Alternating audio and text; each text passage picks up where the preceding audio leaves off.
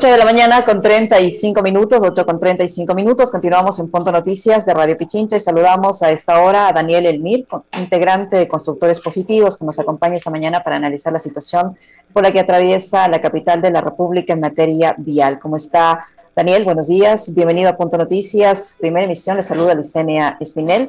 Las autoridades del municipio de Quito han reconocido eh, que deben hacer una intervención de las vías de un, entre un 40 y un 50%, que las vías necesitan un cambio integral. Esto de acuerdo a los estudios hechos en el último trimestre de 2021 y es más que evidente la situación vial por la que atraviesa la capital de la República. ¿Cuál es la visión o el análisis que ustedes tienen respecto a la situación vial de Quito? Buenos días, bienvenido. Hola Licenia, buenos días a ustedes, a toda la audiencia. Un gusto estar con ustedes esta mañana. Bueno, realmente nosotros hemos visto cómo las vías se han venido deteriorando en los últimos años por las muy malas administraciones que han existido, ¿no? En los últimos dos años que tuvimos de la administración Yunda se vio que toda la maquinaria de obras públicas quedó paralizada, quedó sin uso y más bien en, en lugar de atender las necesidades viales que tiene la ciudad, que son grandes, se dedicaron a, construir un cubeto para la basura que no era parte de sus, funciones básicas, ¿no? Y eso paralizó el tema de la reconstrucción de las vías durante casi dos años, cosa que a la capital le ha costado mucho y le está poniendo en, en, serio de aprietos en este momento. Por suerte existe ya, de lo que conversé el otro día con el municipio de Quito, existe ya un plan para invertir 100 millones de dólares en, repavimentar 500 kilómetros de vías a partir de febrero. Entonces, vemos que las cosas ya van, van a mejorar, esperamos, y, y ojalá en el corto plazo. ¿Cuál debería ser ese plan? Eh, para mejorar la situación vial, tomando en cuenta que siempre se aplican. Yo veo, yo veo que por todo lado están repavimentando, eh, pero a los pocos semanas, a los pocos meses, nuevamente tenemos esos problemas. ¿Cuál debería ser el plan integral para mejorar el estado vial de Quito, pero un plan que tenga una, una duración amplia de varios años, que no sea que en los pocos meses otra vez tengamos el mismo problema? Lo que hay que hacer es realizar las construcciones de manera técnica. Conversaba el otro día con un contratista del Estado que me comentaba que por hacer un ahorro, entre comillas, normalmente las empresas de obras públicas no están colocando los, los químicos suficientes en el hormigón para darle una duración mayor.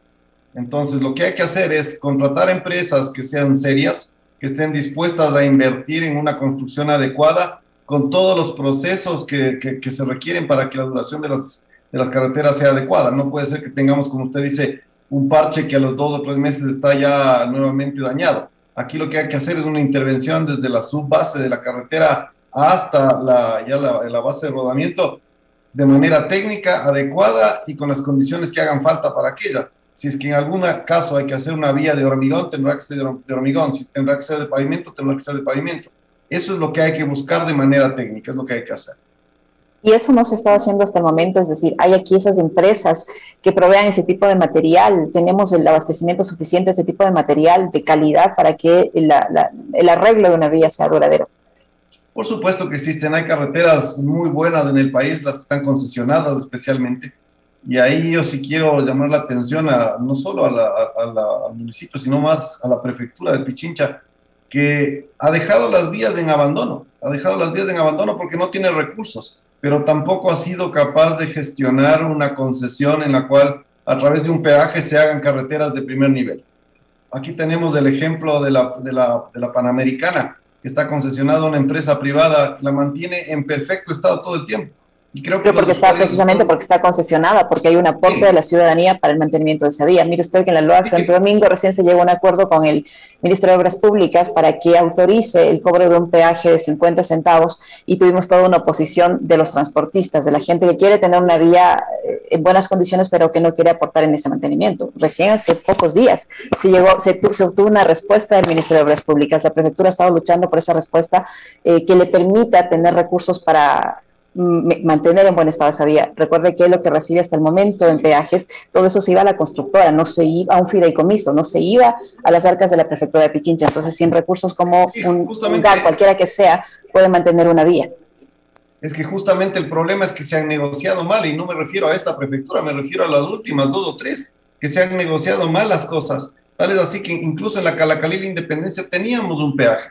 Decidieron demagógicamente decir, bueno, no vamos a cobrar peaje y la vía la vamos a mantener. No pueden porque realmente no existen los recursos. Lastimosamente en la provincia de Pichincha la mayor cantidad de recursos se van a Quito.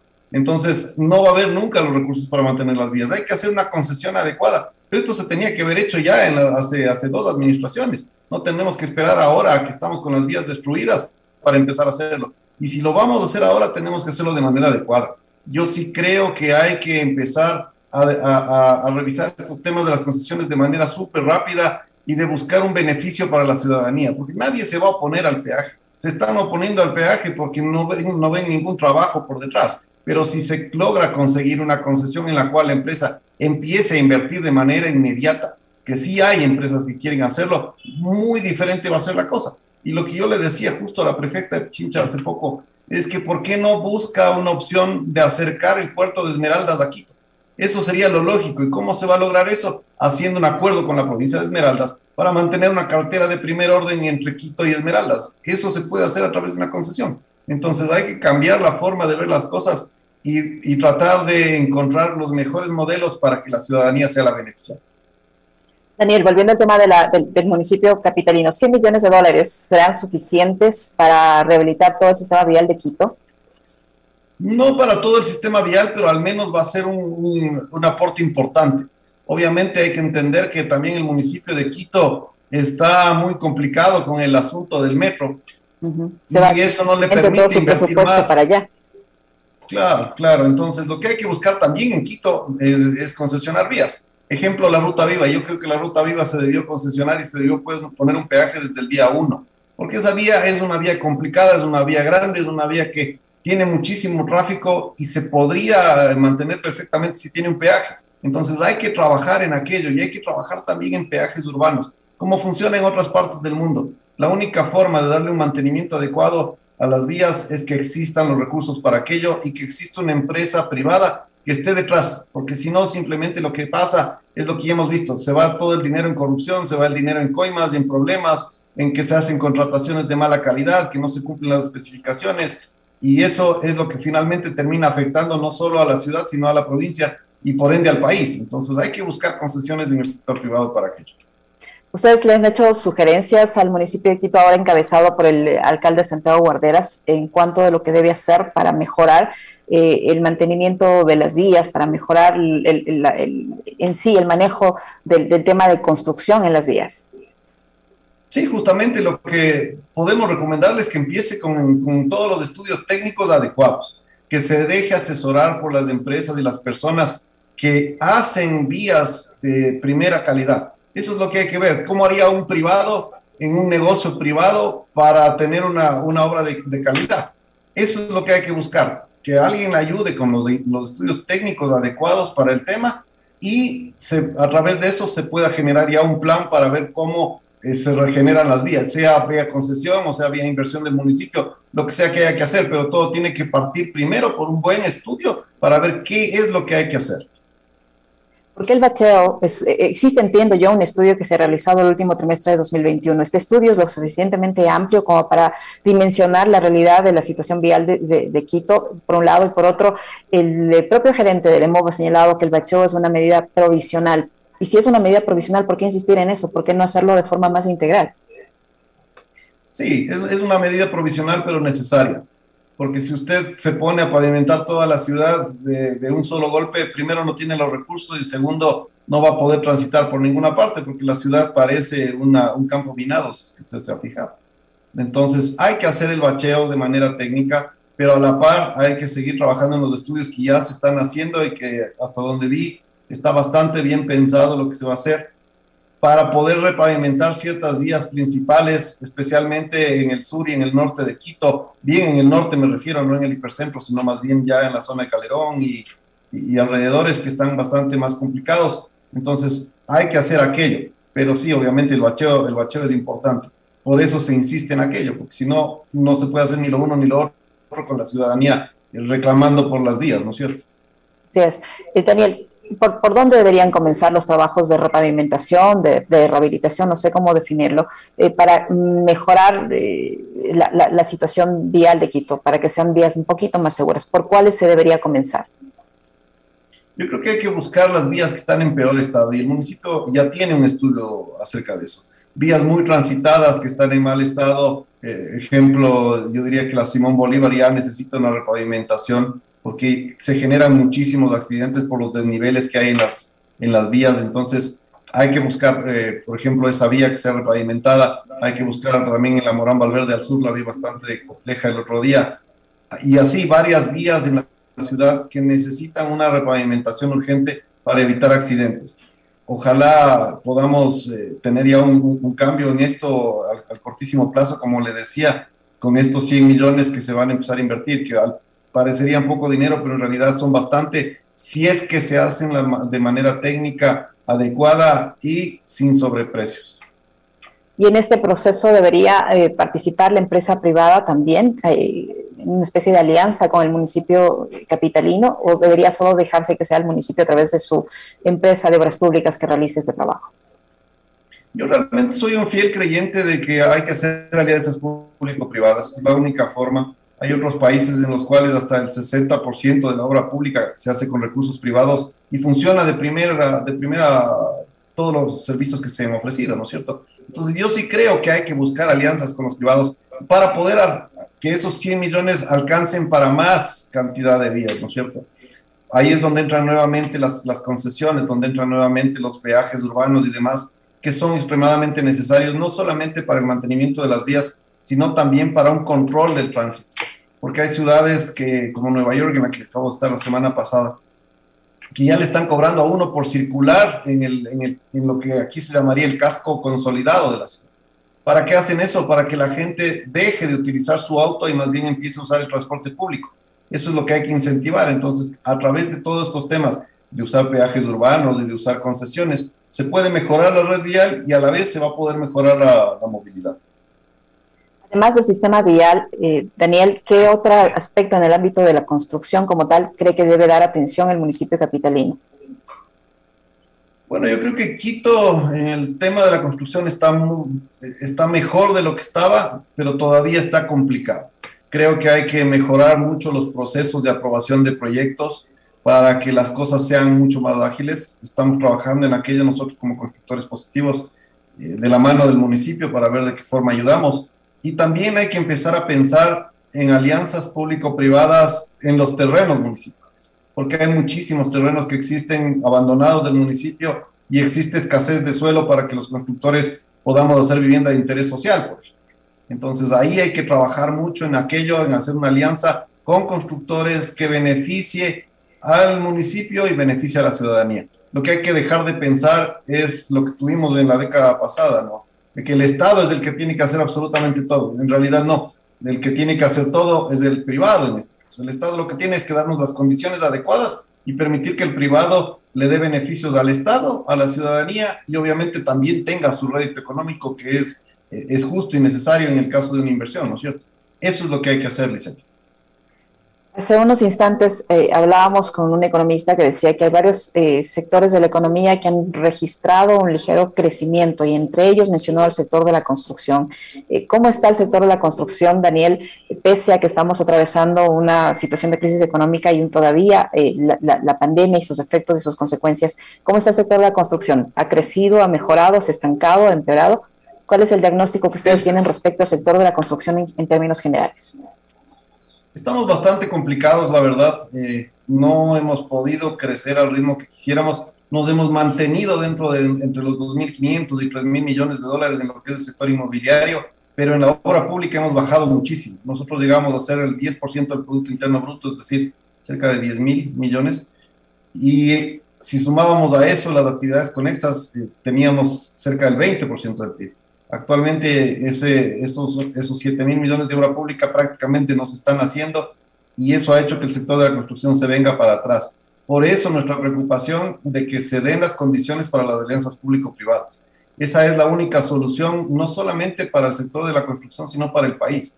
Porque hay que entender que el sector de la construcción, por cada 20 metros que se construye, genera un empleo para una persona por 18 meses. Entonces, es un sector que puede dinamizar la economía de manera inmediata con recursos privados, ni siquiera con recursos públicos que no hay. Lo que hay es que darle las condiciones para que pueda invertir, pueda generar riqueza y a través de eso el país vuelva a reflotar. Eso es lo que han hecho otros países en las grandes crisis, los Estados Unidos en la, en la Gran Depresión, lo hizo Europa después de la Segunda Guerra Mundial. Se dedicaron a construir porque esa es la única forma de, levantar de manera rápida las economías. ¿Y qué factores no están al momento óptimos para que ustedes puedan eh, tener una mejor situación? Usted dice que hay que mejorar algunas condiciones. ¿Cuáles son esas condiciones que se deberían mejorar? Básicamente la seguridad jurídica. En este país es muy complejo eh, tener un proyecto a largo plazo porque con cada, con cada gobierno, ya sea local o nacional, empiezan a cambiar las condiciones y ahí es cuando los inversionistas ven el riesgo y no se, no se arriesgan a estar en el país, ¿no es cierto? Entonces, lo que hay es que poner eso, hay que poner una seguridad jurídica adecuada, hay que entender que hay que facilitar las cosas al privado, en este caso, buscar un, un acuerdo justo entre el Estado y el, y el empresario a un inicio, pero no se pueden cambiar las condiciones durante la, durante la construcción del proyecto. Eso es lo que hay que hacer, hay que mejorar las leyes hay que mejorar el tema laboral también, que es bastante complejo en el Ecuador, es muy difícil en la construcción, que hay tanta rotación de, gente, eh, es, complicado el, tema laboral. Hay que mejorar también el tema de ordenanzas, que son muy complicadas en el país. Tenemos que buscar un proceso de, de aprobación de planos que sea prácticamente único a nivel nacional y eso genere una, una fluidez en los trámites, que es lo que nos está haciendo falta para poder despegar. Daniel, usted mencionaba hace unos instantes que hay mucho terreno municipal que está prácticamente abandonado y que podría ser utilizado para la construcción de vivienda de interés social. Eh, ¿Han hablado con el municipio para que les permita tener un acuerdo que pueda, para poder usar esos terrenos para llevar a cabo estos planes de, de construcción de vivienda social? Y y tomando en cuenta la situación actual, qué tan rentable, factible puede ser tanto para ustedes como para los ciudadanos al momento eh, comprar una vivienda de, interés social, qué tan fácil es para un ciudadano al momento acceder a una vivienda de interés social y para ustedes qué tan rentable puede ser esto. Nosotros hemos conversado, yo personalmente, no solo con el municipio, sino con la prefectura también, porque ustedes tienen, con la prefectura tienen un, una cantidad importante de terrenos que se podrían aportar para proyectos inmobiliarios lastimosamente los trámites burocráticos son bastante complejos y a eso me refiero también que hay que mejorar para que las alianzas público-privadas sean rápidas. Porque hasta que se hagan todos los estudios y se vean las factibilidades, pasan tres años, cambió de prefecto y simplemente ya no se hace nada. Entonces hay que cambiar eso. ¿Qué tan factible es? Para nosotros es, es factible invertir, estamos buscando invertir en eso y además vemos que existen las mejores condiciones de la historia para que la gente adquiera una vivienda tenemos el plan eh, que se llamaba Casa para Todos, en el cual con el 5% de entrada y el 5% de interés uno puede acceder a una vivienda de interés social. Entonces, no ha habido mejores condiciones para la compra de vivienda, más bien las personas deberían aprovechar estas condiciones y buscarlas en las páginas del MIDUBI o de constructores positivos mismo, toda la oferta que existe. Hay las condiciones más adecuadas para tener vivienda. El problema es que, en especial en la, en la provincia de Pichincha, no tenemos terrenos grandes, no tenemos condiciones para hacer proyectos grandes como sí se hacen en otras provincias y los recursos que estaban destinados para la construcción se están yendo a otras provincias. Eso es lo que a nosotros nos da pena como pichinchanos, que todas las otras provincias tienen proyectos grandes, que las prefecturas, que los municipios entienden y están poniendo a disposición los terrenos. Mientras tanto, aquí nosotros estamos muriendo de sed junto a la fuente, como dice un buen amigo. Entonces hay que pensar en aquello y hay que dar las facilidades para que las cosas caminen. ¿Han tenido una respuesta tanto en este caso del municipio capitalino como la prefectura sobre el tema? Sí, les, les, parece interesante. El problema es que están atados de pies y manos porque la normativa no les permite hacer las cosas de manera ágil. Entonces, más bien yo, si a mí me preguntan qué hacer, yo cambiaría todas esas normas lo más pronto posible y dedicaría el 100% de mis, mis esfuerzos a cambiar eso, a mejorar las cosas a mejorar el clima de negocios para que la gente invierta en esta provincia y luego simplemente eso va a permitir que tengamos las obras que tanto hacen falta. Pero si no tenemos inversión en la provincia, si las industrias están yendo de la provincia de Pichincha para asentarse en otras provincias porque las condiciones no se dan, vamos simplemente a seguir teniendo menos recursos cada vez. Entonces hay que priorizar el tema, hay que cambiar la forma de pensar, hay que cambiar la normativa y empezar a impulsar que Pichincha sea un centro de inversiones para el país. Daniel, ¿cómo explicar que el precio de venta de los inmuebles en Quito, sobre todo, haya disminuido durante el 2021 y que tengamos sectores cuyo precio en el metro cuadrado ya de construcción o ya construido sea eh, exorbitante en relación a lo que cuesta en otros sectores de la ciudad. Y, esto, eh, ¿cómo se ve reflejado en la posibilidad de un ciudadano común y corriente de acceso a la vivienda? A ver, como en, como en absolutamente todos los negocios, hay diferentes eh, productos, hay diferentes zonas y dependiendo de las diferentes zonas, obviamente existe una plusvalía mayor o menor. Eso determina que existe un precio mayor o menor. Si estamos hablando de, lo que usted llama exorbitante eh, en relación a, a otras capitales de América, no es así. Pero si hablamos exactamente de eso, tenemos que pensar en qué está pasando. Tenemos un suelo extremadamente costoso que incide mucho en el precio del suelo del, del, del, bien, perdón. Entonces, si es que queremos mejorar el acceso a vivienda en esa zona, tenemos que permitir construcción mayor en altura. Es la única forma en la cual el costo del terreno se licúe en más unidades. Eso es lo que estamos haciendo ahora con el plan de gestión de suelo, tratando de mejorar eso para que la gente pueda acceder. Obviamente hay zonas de la ciudad que no están tan apreciadas porque justamente no se ha hecho una inversión en mejorar los espacios públicos porque lo que la gente está buscando en la Carolina, digamos, es, es, vivir en una zona en la que tenga absolutamente todos los servicios cercanos. Entonces, si es que no se invierte en otras zonas para hacer más o menos lo mismo que hay en la Carolina, ¿cómo podemos hacer que las personas quieran vivir en esa zona y obviamente los precios mejoren en esa zona, ¿no es cierto? Entonces, hay que empezar a cambiar eso también, hay que empezar a invertir en lo que realmente hace falta, que es darle espacio público a las personas de calidad, darles servicios y permitirles que tengan una vida mucho más adecuada. Eso es lo que hay que pensar. ¿Qué sector de la ciudad hoy por hoy es más accesible en materia de, adquisición de vivienda en Quito? Hay varios sectores, hay varios sectores. Yo he, visitado proyectos en, en, Calderón muy bonitos, muy asequibles. He visitado también en la mitad del mundo, los visité al, sur, en, en, la zona de Miranda, en, eh, en la parte de la, del sur de Quito, también hay varios cerca del centro comercial Recreo. Hay muchas zonas en las, cuales, eh, en las cuales es asequible ahora vivir. Ponciano, Ponciano al norte de Quito también. Y así varias zonas en las ciudades. Sí hay vivienda para absolutamente todos los, todos los bolsillos y todos eh, los intereses que tengan las personas. ¿De qué depende eh, la variación de los precios? Además de lo que usted dice, de, de, de las condiciones, de, los servicios. ¿Es la ubicación también? Claro, es, básicamente la ubicación, es la cercanía al transporte público, es la cercanía a los servicios, es también la moda, porque así funciona todo en el mundo, ¿no? La moda, la gente quiere vivir en una determinada zona y no en otra, y van variando las zonas. No sé si usted se acuerda, hace tiempo en el Quito Tenis era el top, la gente quería vivir solamente ahí. Últimamente ya no quieren vivir tanto ahí, ahora quieren vivir en la Carolina. Y así va variando la mente de la gente de acuerdo a lo que van viendo como un, eh, yo le diría una, una expectativa de vida, porque ven donde hay mejores servicios, porque ven donde están mejor las cosas, donde pueden encontrar absolutamente todo, donde ya están viendo construcciones ecoeficientes, es decir, amigables con el ambiente, donde tienen menos necesidad de utilizar transporte público, ahí las cosas empiezan a subir de precio, porque justamente la gente empieza a ver todas esas bondades que tiene. Y allá de donde yo voy a que hay que invertir en que toda la ciudad tenga esas condiciones para que la gente pueda y quiera vivir en cualquier parte. Eso le daría negocio a los, a los inmobiliarios también y le daría posibilidad a la gente de vivir donde quiere. Entonces hay que buscar que las inversiones sean inteligentes en las ciudades.